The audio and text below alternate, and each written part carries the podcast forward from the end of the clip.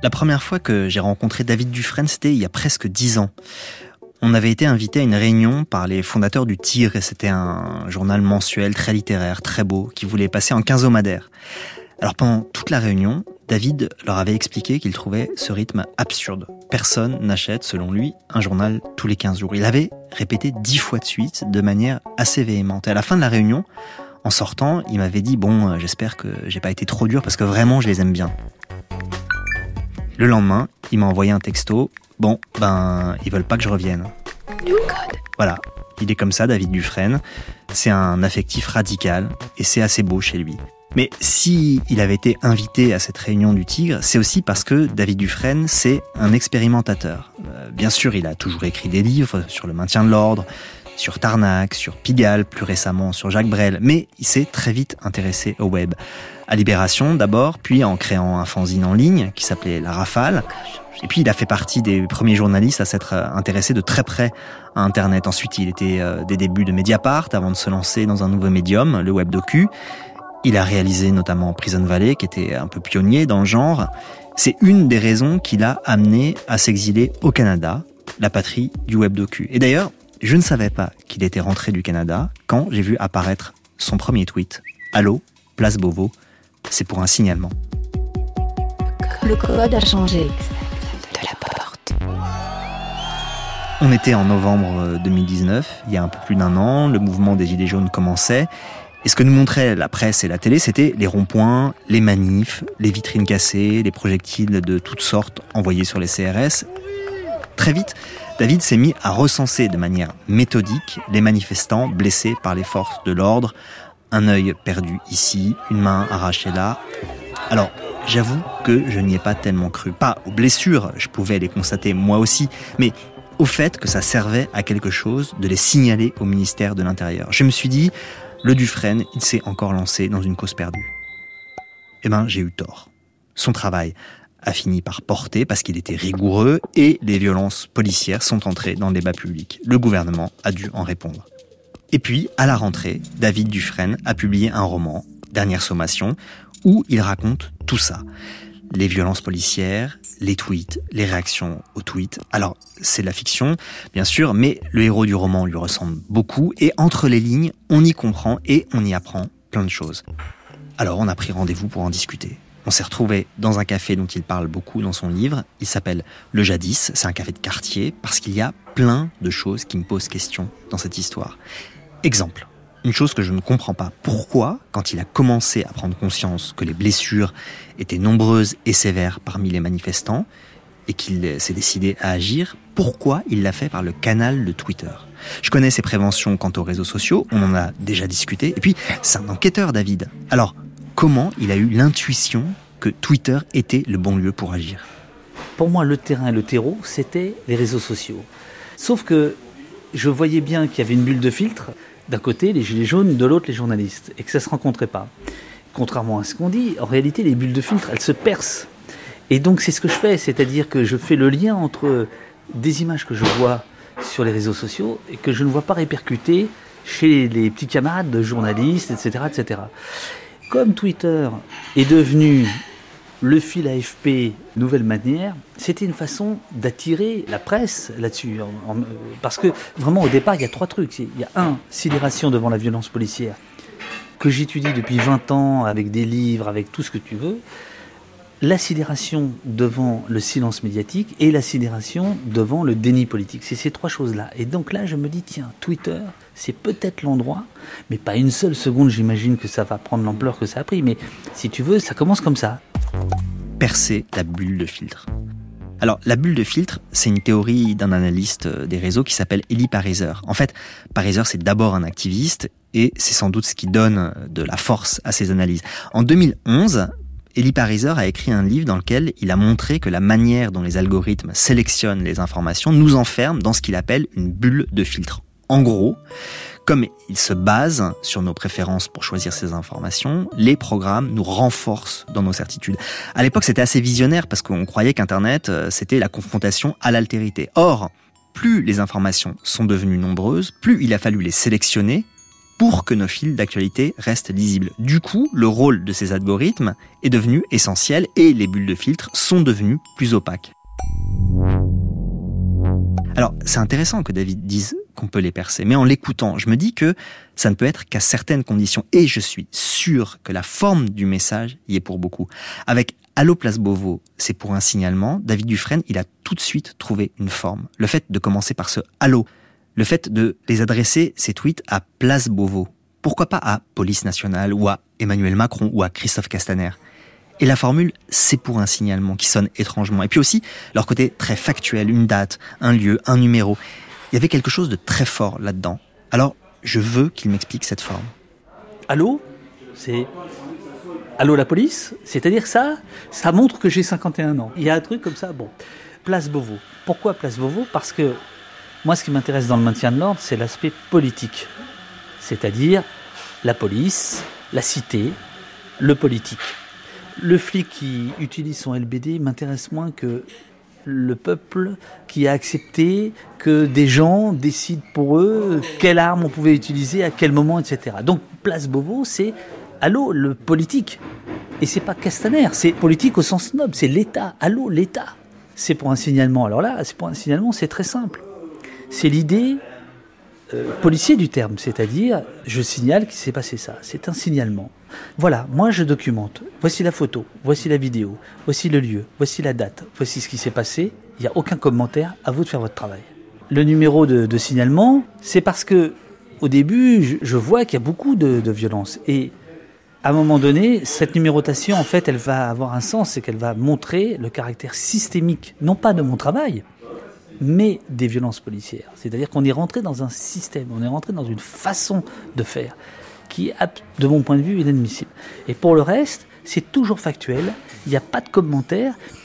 C'est probablement ce que j'ai fait de plus, de plus simple de tous mes travaux, si tu veux, que ce soit mes, web documentaires qui pouvaient durer 8 heures, etc., qui étaient complexes, qui étaient... Là, je suis allé à l'essentiel, si tu veux. Mais c'est aussi parce que c'est Twitter, enfin c'est le langage. Bon, donc, allô, Place Beauvau, c'est pour un signalement numéro temps. Et au bout du deuxième ou troisième euh, signalement, tout est en place. Mais il y a autre chose. David aurait pu créer un compte ad hoc, ouvert pour l'occasion, mais non, il a tout fait à partir de son compte personnel, en son nom. Pourquoi? Pour moi, c'est extrêmement important. C'est-à-dire que je pense qu'on est dans un pays où on peut encore agir en son nom. C'est-à-dire que je comprends très bien que dans certains pays, on, soit obligé de passer par l'anonymat. Pour moi, ça me semblait extrêmement important parce que si tu remets en cause, tu, dois pouvoir aussi t'afficher, enfin dire qui tu es, d'où tu parles, etc. Pour moi, c'est extrêmement important. moi, comme je te suis, euh, puis voilà, puis j'aime bien ce que tu fais, donc tu vois. Je, Là, j'essaie d'expliquer à David Dufresne quelque chose d'un peu délicat, quelque chose que j'ai ressenti sur le moment et qui n'est pas complètement facile à exprimer. Quand j'ai vu ses premiers tweets à Place Beauvau, j'ai vu une forme de naïveté, comme si lui, David Dufresne, depuis son compte Twitter, il allait réussir à alerter l'opinion publique sur ce qui relevait manifestement d'une stratégie politique, au moins d'une stratégie de maintien de l'ordre approuvée par le gouvernement. J'avoue, j'ai d'abord trouvé ça à la fois naïf, bon, et un peu mégalo de penser qu'on allait l'écouter lui. Alors, manifestement, je n'ai pas employé les bons mots et il s'est un peu vexé. Pourquoi mégalo? Parce que ce truc de toi, tu vas signaler à la police, tu vas, tu vas leur montrer un truc qu'ils ne voient pas alors qu'ils le savent très bien. Mais, mais en même temps, la mégalomanie, c'est le truc qui te fait penser quand tu fais un bouquin qu'il va changer le monde. Et en même temps, je me dis, bon, il y a une naïveté dans le fait que ça va pas marcher. Moi, je pense que ça va pas marcher. Et en même temps, ça marche. Donc, je suis, je suis contredit dans tout, tu vois. Comment t'expliques le truc? Ben, Sincèrement, je, je me pose pas la question. C'est-à-dire que ça, démarre dès lors qu'effectivement on prend euh, la parole euh, dans l'espace public. Il y, a un côté. Euh,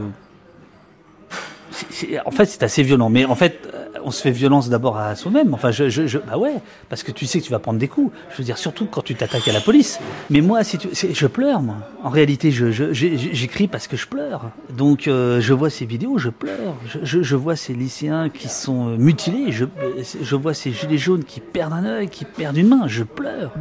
La naïveté, je reconnais. Alors ça, la naïveté, je prends. La mégalomanie, non. non mais mégalomanie, celle de Don Quichotte. Tu vois ce que oui, oui, oui, oui. Voilà, bon, c'était vraiment pathétique comme tentative de justification. Il est gentil de me donner raison sur la naïveté.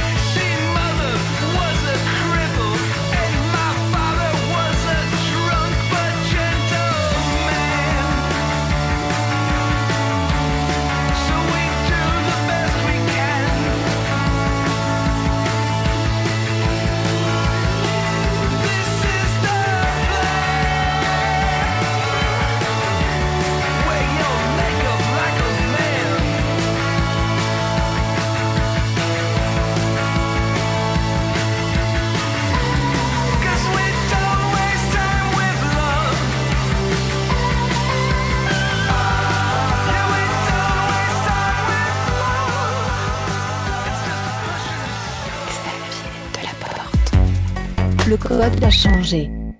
Passons à autre chose. Assez vite, ce qui m'a impressionné dans ces tweets à Place Beauvau, c'était à la fois la vitesse à laquelle ils arrivaient après l'événement et la rigueur de la recension.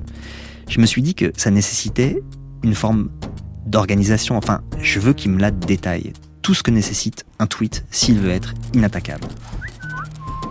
Au bout d'un mois, on met en place tout un système qui fait que chaque tweet bascule automatiquement dans une base de données. Cette base de données, on est trois à vérifier. Voilà. Et assez rapidement, je donne un petit mode d'emploi aux gens qui m'écrivent et je leur dis bah, j'ai besoin de tel document, euh, telle source, etc., etc., etc. Et donc au fil des mois, ce qui a été extraordinaire, c'est que plus ça allait, plus les signalements euh, arrivaient avec euh, le certificat médical, la copie de la plainte, parfois une radio médicale, j'entends, et à chaque fois des documents attestant des faits. Ce qui a été frappant pendant tous ces mois qu'a duré le mouvement des Gilets jaunes, c'était bon, avant tout la violence dans la rue, bien sûr, mais aussi celle qui sévissait dans les réseaux. Parfois, j'allais voir les commentaires sous les tweets de David Dufresne, beaucoup de soutien, mais aussi des choses terribles. des menaces, des insultes, parfois même ça sentait l'attaque organisée. On a même essayé de le piéger avec un faux signalement. Une seule fois ça a marché, sur 861 signalements. Le message est resté très peu de temps en ligne avant qu'il le retire. Ça n'a pas empêché que des gens l'attaquent, alors même que son travail n'a pas été remis en cause, autant que j'ai pu le constater. Il y a évidemment des divergences d'interprétation sur les termes, notamment le gouvernement qui récuse le terme de violence policière, mais il ne me semble pas que les chiffres aient été remis en question, ni même les cas, et pourtant des torrents d'horreur. Et je me demande comment il a supporté ça, David Dufresne.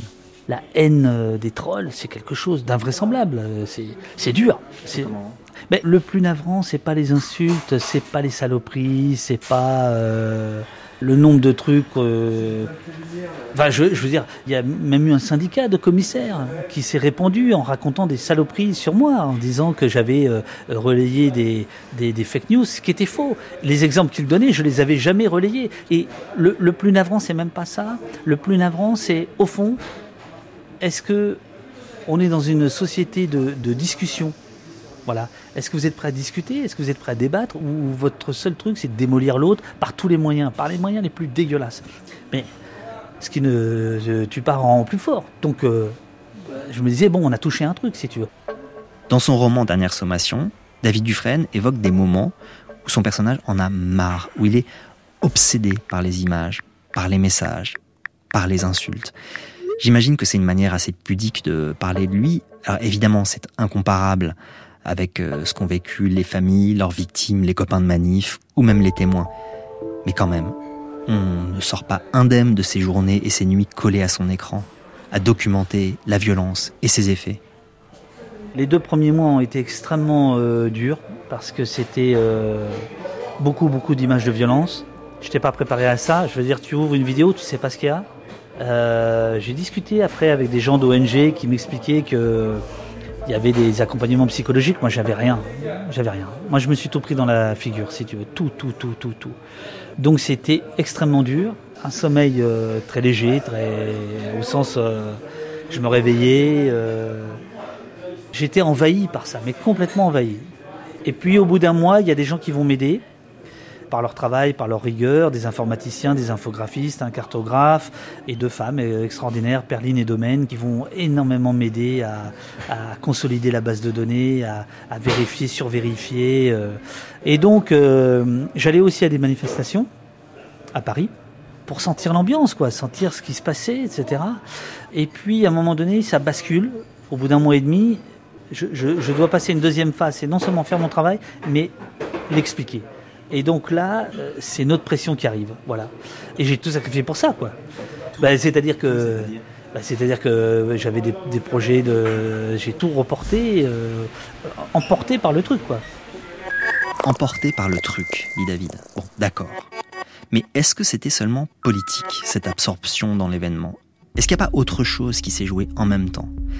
L'intérêt que David Dufresne ait écrit un roman, c'est peut-être qu'il en dit plus que s'il avait fait un récit journalistique de tout ça. Par exemple, à un moment, il écrit à propos de son personnage, qui euh, lui ressemble vraiment beaucoup, C'était une addiction, le gazouillis de l'oiseau bleu, son crack. Une saloperie qui monte au cerveau, décharge le plaisir et laisse sur le carreau jusqu'à la prochaine dose. Bon, c'est assez explicite comme comparaison. Et on comprend assez bien ce que ça peut être l'excitation qu'il y a à constater que les tweets circulent, qu'ils sont partagés, commentés, qu'ils ont un effet. Bon, ça doit être étrange que se mêle à ce qu'il appelle lui-même la jubilation du digne du retweet, cet acte censément politique et désintéressé. Oui, oui, oui. euh, Depuis euh, 1994 et la première fois que j'entends le bruit du modem, je suis tombé dans une euh, forme d'addiction. Et Twitter étant la, phase euh, la plus euh, intense de cette addiction. Voilà. Mais, mais on sait très bien, hein, l'homme le plus puissant du monde est encore plus camé que moi. Voilà, ça a quelque chose de terrible, mais je trouve que de l'admettre, ça permet déjà la preuve d'en parler. Oui, oui, mais tu vois, le, côté paradoxal du truc, c'est que toi, tu fais un travail qui est un travail politique, hyper violent, hyper dur, etc. Et en même temps, tu tombes aussi dans la, jouissance du retweet. Tu vois, le côté paradoxal du truc Oui, mais attention, euh, la satisfaction, c'est pas une satisfaction euh, égocentrique, c'est de se dire bon bah j'ai touché quelque chose, ça porte. Et d'ailleurs, je te jure que c'est vrai. J'ai pas vu le moment où je suis passé de 15 000 followers à 40 000. Je l'ai pas vu. C'est un jour ma compagne qui me dit mais regarde. Par contre, effectivement, il n'y a pas d'innocence, donc euh, autant accepter que bah, il y a des petits travers. Bah, ce travers, je, le raconte, mais il est au service de quelque chose. Et à ce moment-là, ce quelque chose, c'était est-ce qu'on peut prendre conscience de ce qui se passe? Voilà. Et donc les retweets, c'était une façon de se dire euh, ah bah tiens, alors lui, ok, donc ça monte, voilà. C'est drôle parce que quand il dit ça, David Dufresne, d'abord, je n'arrive pas à le croire totalement. Je me dis que forcément, il a dû y trouver une forme d'exaltation, voire de plaisir. Et puis, je l'écoute, je le réécoute, et je me dis que si je n'arrive pas à le croire, c'est parce que moi, je le vivrais comme ça. Moi, je jouirais de voir les likes et les retweets. Je n'arriverais pas à ne pas jouir en constatant que ma parole porte. Alors bon, il y a deux solutions. Soit je suis plus lucide que David Dufresne, soit, et c'est plus probable, il y a des gens qui sont plus capables que d'autres d'actes désintéressés. Voilà, bon, c'est un constat un peu triste, mais c'est la conclusion à laquelle j'arrive. Son problème à David, ce n'est donc pas le narcissisme, c'est l'addiction. Mais ce qui est drôle, c'est que dans le roman, il relie cette tendance à sa jeunesse punk. Une phrase m'a fait rire. Il y parle toujours donc de ce héros qui lui ressemble beaucoup, et il écrit Sa dépendance était sa façon, moderne et efficace, stupide et parfaite, de rester raccord avec les idéaux punk rock de ses 17 ans. Alors là, j'avoue qu'il faut qu'il m'explique, David, le rapport entre son usage de Twitter et sa jeunesse punk. Ah oui, euh, pour moi, il y a, une filiation, si tu veux. La filiation, c'est l'idée euh, do it yourself, hein, c'est-à-dire euh, je ne demande pas l'autorisation pour monter un groupe, je ne fais pas le conservatoire de musique, j'y vais à l'énergie. Je ne demande pas l'autorisation pour parler de telle ou telle chose. Je, considère que chacun est légitime pour apporter son grain de sable. Voilà. Oui, il y a un côté, alors pour le coup, punk. Je déboule, hop, je branche l'ampli, je mets la guitare, on y va. Ça sonne, ça sonne pas, euh, c'est comme ça. Puisqu'on parle de musique, à un moment du roman, le personnage, qui ressemble beaucoup à David Dufresne, se retrouve à débattre sur un plateau télé avec un policier. Et l'animatrice lui pose une question. Vous êtes donc un révolutionnaire? Et là, le personnage répond quelque chose d'intéressant. Il dit Je crois aux gens qui, d'une main souvent tremblante, lèvent leur smartphone face aux violences policières. Alors là, moi, j'ai deux réactions. La première, je pense au magnifique morceau de Jill Scott Heron, Revolution Will Not Be Televised, une critique en règle des médias de masse qu'il chante Jill Scott Heron en 1970. The revolution will not be televised. The revolution will not be televised. The revolution will not be brought to you by Xerox in four parts without commercial interruptions. D'ailleurs, c'est drôle parce qu'il l'évoque aussi, David Dufresne, dans son roman La chanson de Jill Scott Heron. Mais pour dire justement que le chanteur s'est peut-être trompé et que la révolution, elle sera télévisée ou au moins filmée ou au moins visible. Voilà, penser à Jill Scott Heron, c'était donc ma première réaction à ce que dit le personnage de David dans son roman. La deuxième réaction, c'est de me dire, bon, David Dufresne a eu une jeunesse punk, il a fait un livre sur Tarnac, j'ai du mal à croire qu'il considère que lever son smartphone dans une manif pour filmer, ce soit ça faire la révolution. Les violences policières dans les manifestations ont toujours existé. Là, on en a la preuve. Il faut du courage. Il faut du courage pour maintenir son téléphone euh, devant des policiers qui peuvent être menaçants. Pas toujours, mais qui peuvent l'être. Il faut du courage. Pour les policiers, c'est devenu une révolution. Et d'ailleurs, ce à quoi on a assisté au fil des semaines et des mois, c'est deux choses. Un, une anonymisation des policiers de plus en plus euh, affichée, paradoxalement. Cagoule, pas de RIO, c'est-à-dire le, numéro de, de matricule pourtant obligatoire, etc. etc. Et de l'autre côté, de plus en plus de vidéastes, de journalistes, de photographes visés. Hein. Donc ça montre bien que ça agit sur la police, cette question-là, d'être filmé, etc. Bon. Euh, moi, j'estime que, par exemple, tous ces gens qui font des Facebook Live, qui sont euh, des heures et des heures en direct, etc., sont en train d'écrire quelque chose de nouveau, réellement. Le geste, d'accord, mais est-ce que c'est seulement le geste qui est commun?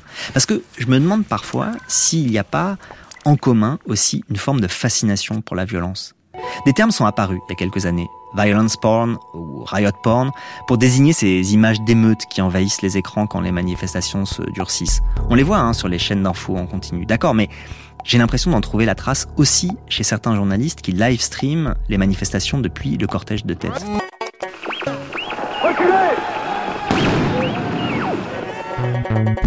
Si tu regardes BFM, tu reçois les pavés. Si tu regardes euh, les Facebook Live, tu reçois les coups de matraque. La perspective n'est pas du tout la même. Ensuite, certains historiens ont bien démontré que s'il n'y avait pas eu Radio Barricade Europe 1 en 1968, les choses ne se seraient pas passées de la même manière. Cette faculté qu'avait cette euh, TSF à aller sur une barricade et à dire rue Gay-Lussac, en fait, c'est toujours les mêmes archives qu'on entend. Bah oui, et en ça, moi je trouve ça très intéressant de réfléchir à la position de chacun, y compris du vidéaste pro, semi-pro, amateur, etc., de, de la télévision euh, avec des gros moyens, etc., etc. Oui, le geste est le même, filmé, la perspective n'est pas du tout la même. Et même si ça n'est pas leur intention, et même si eux sont là pour documenter les violences policières, la question se pose au moins du point de vue de la réception, parce que est-ce que les gens qui regardent ces images sur les réseaux sociaux ne les regardent pas aussi pour de mauvaises raisons? Je sais que c'est parfois mon cas, hein. et je me souviens l'an dernier avoir fait un trajet de train un samedi soir, euh, après une journée de manifestation des Gilets jaunes qui avait été violente, et assis pas loin de moi, un jeune a passé tout son temps à regarder sur son ordinateur des images de la manifestation, mais seulement des images de baston. Et ça, j'avoue que je ne sais pas très bien quoi en faire. La réponse, elle est politique. C'est-à-dire que, bien évidemment, si on dépolitise cette violence de part et d'autre, c'est-à-dire que si on, ne veut pas lui reconnaître, côté émeutier euh, ou manifestant euh, insurrectionnel, pour employer, employer des termes, si on leur refuse l'élan politique, qu'on soit d'accord ou pas, c'est pas la question, mais de ne pas voir que derrière, par exemple, le Black Bloc, il y a une volonté de provoquer l'État afin que l'État montre, selon le Black Bloc, son vrai visage, celui de la répression, effectivement, on est dans le riot porn. Si on ne voit pas que la violence, les violences policières sont politiques et sont permises par le politique, on est dans la fascination de la violence. Moi, j'ai peur de la violence. Ça m'empêche pas d'être au milieu des la- lacrymos, mais ça me fait peur. En revanche, tu as raison. Si on enlève l'aspect politique de part et d'autre, on n'est plus que dans un truc de spectacle qui, enfin moi, ne m'intéresse pas du tout. Moi, ce qui m'intéresse, c'est quoi les enjeux en place, place de l'Étoile. Qu'est-ce qui se passe quand il y a le Fouquet's Qu'est-ce qui se passe quand il y a le 1er mai? Qu'est-ce qui se passe quand il y a des mensonges comme la salpêtrière? Qu'est-ce que ça signifie tout ça? Tu succombes jamais à la, à la fascination pure des images, euh, sincèrement, si tu creuses au fond de toi. Le paradoxe, c'est que si il y a quelque chose qui m'a vraiment marqué, c'est le son. Il y a des cris que j'ai encore en tête. Il y a des cris que j'ai encore en tête. Voilà, ça c'est vrai. Il y a des hurlements que j'ai encore en tête. Plus encore que des images. Il n'y a pas plus violent que les images de Mantes-la-Jolie. Pourtant, il n'y a pas une goutte de sang. Euh, ces 151 gamins agenouillés, entravés, et, euh, et à la fin, euh, ce vidéaste qui est policier et qui dit Voilà une classe qui se tient sage. voilà une classe qui se tient sage. Je veux dire, là, là on est dans la violence, mais. Enfin, j'ai pas de mots, quoi. Y a de la place, même y en a pas, je vais rentrer. Pas dans la case, bientôt je vais casser l'antenne.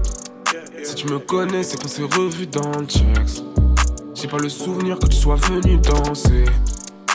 J'ai jamais eu les pieds sur terre. Ma jeunesse était super, même si parfois j'étais déçu d'elle. On n'a rien à part la tête et le cœur. Je suis dans la boue en train de maqueter le skeu d'un tas de concurrents qui va péter le seum. Suis bloqué dans mes shit, j'essaie d'écrire un morceau de mes racines. Faut pas me déranger, je t'ai déjà dit, ton énergie de fils de pute est négative. J'ai prononcé un mot qu'il fallait pas et t'es parti. Des histoires qu'on efface comme des emojis, c'est ton ego qui parle ou tu fais des caprices. Dis-moi comment tu voudrais que je sois touché. Tu voudrais que je sois jugé, que je sois coupable. Je reste attentif si jamais quoi ou quel. Tellement d'histoires, tu comptes plus les coups bas. Y a de la place, même y en a pas, je vais rentrer. Pas dans la case, bientôt je vais casser l'antenne.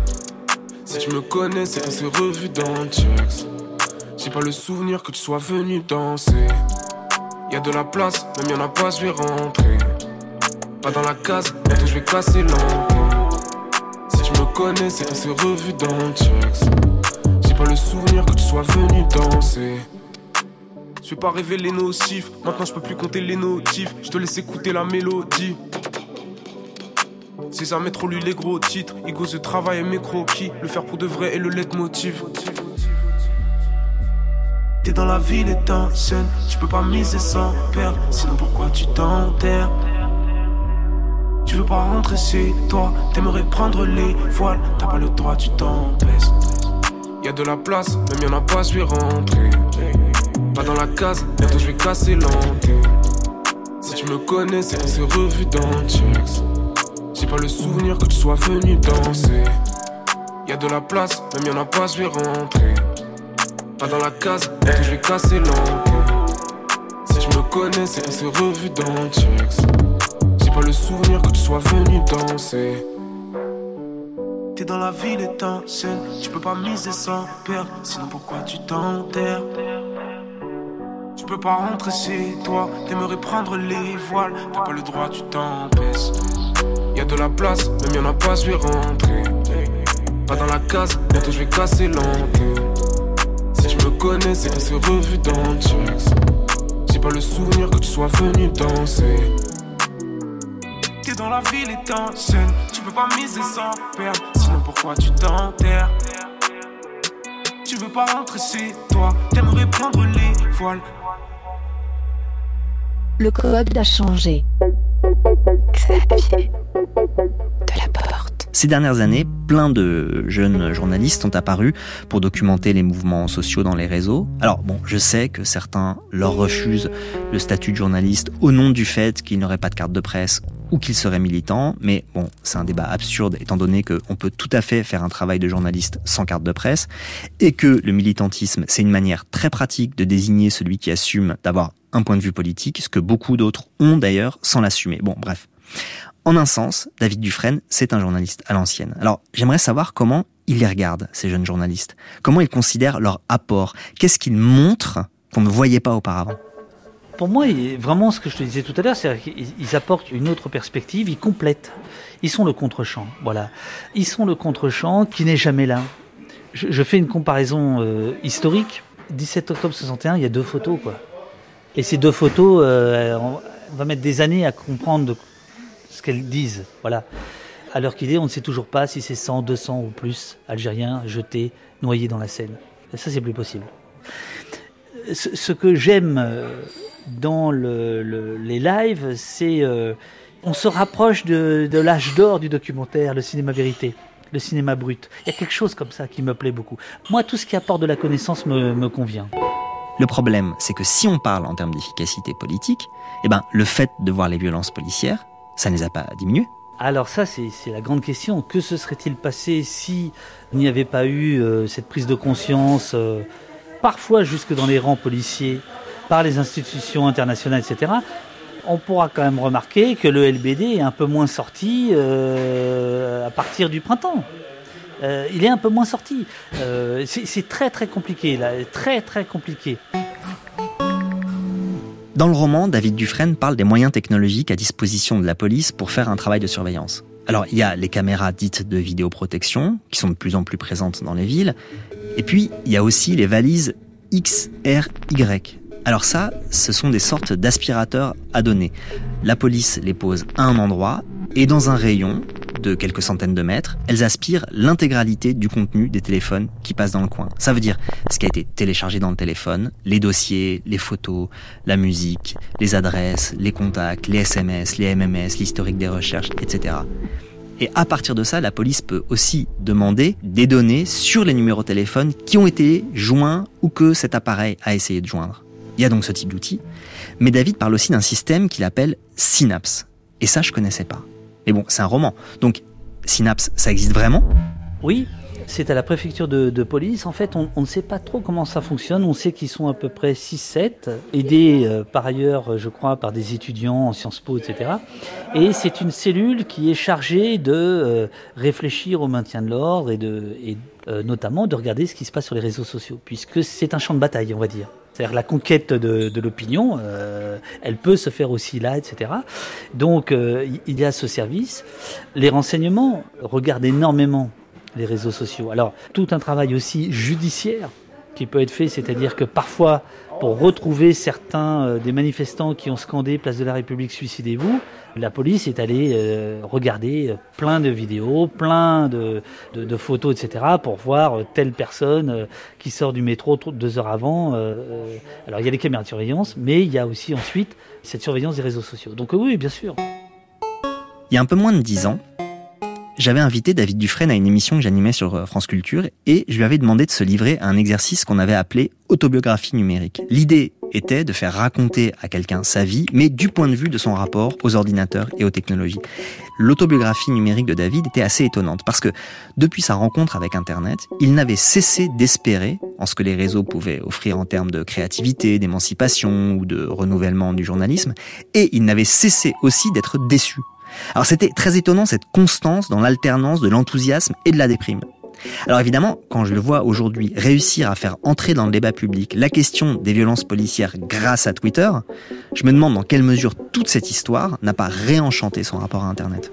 Si on regarde, euh, il y a encore 20 ans, pour qu'une parole euh, non autorisée arrive dans un journal, fallait avoir tué son voisin,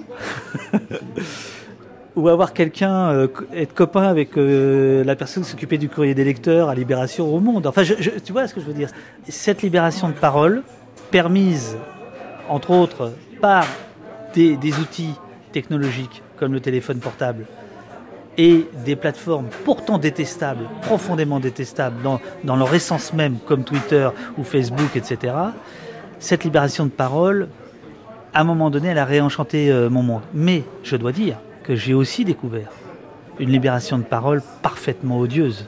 Mais je veux dire, mais les gens sont fous. Et ça, cette, cette folie-là, tu la soupçonnais pas à ce point-là? Non, sincèrement non. Et donc là, effectivement, euh, moi j'endosse pas ça, si tu veux. Je trouve que si c'est le prix à payer de la liberté, c'est très très cher. J'ose penser que ça va s'arranger.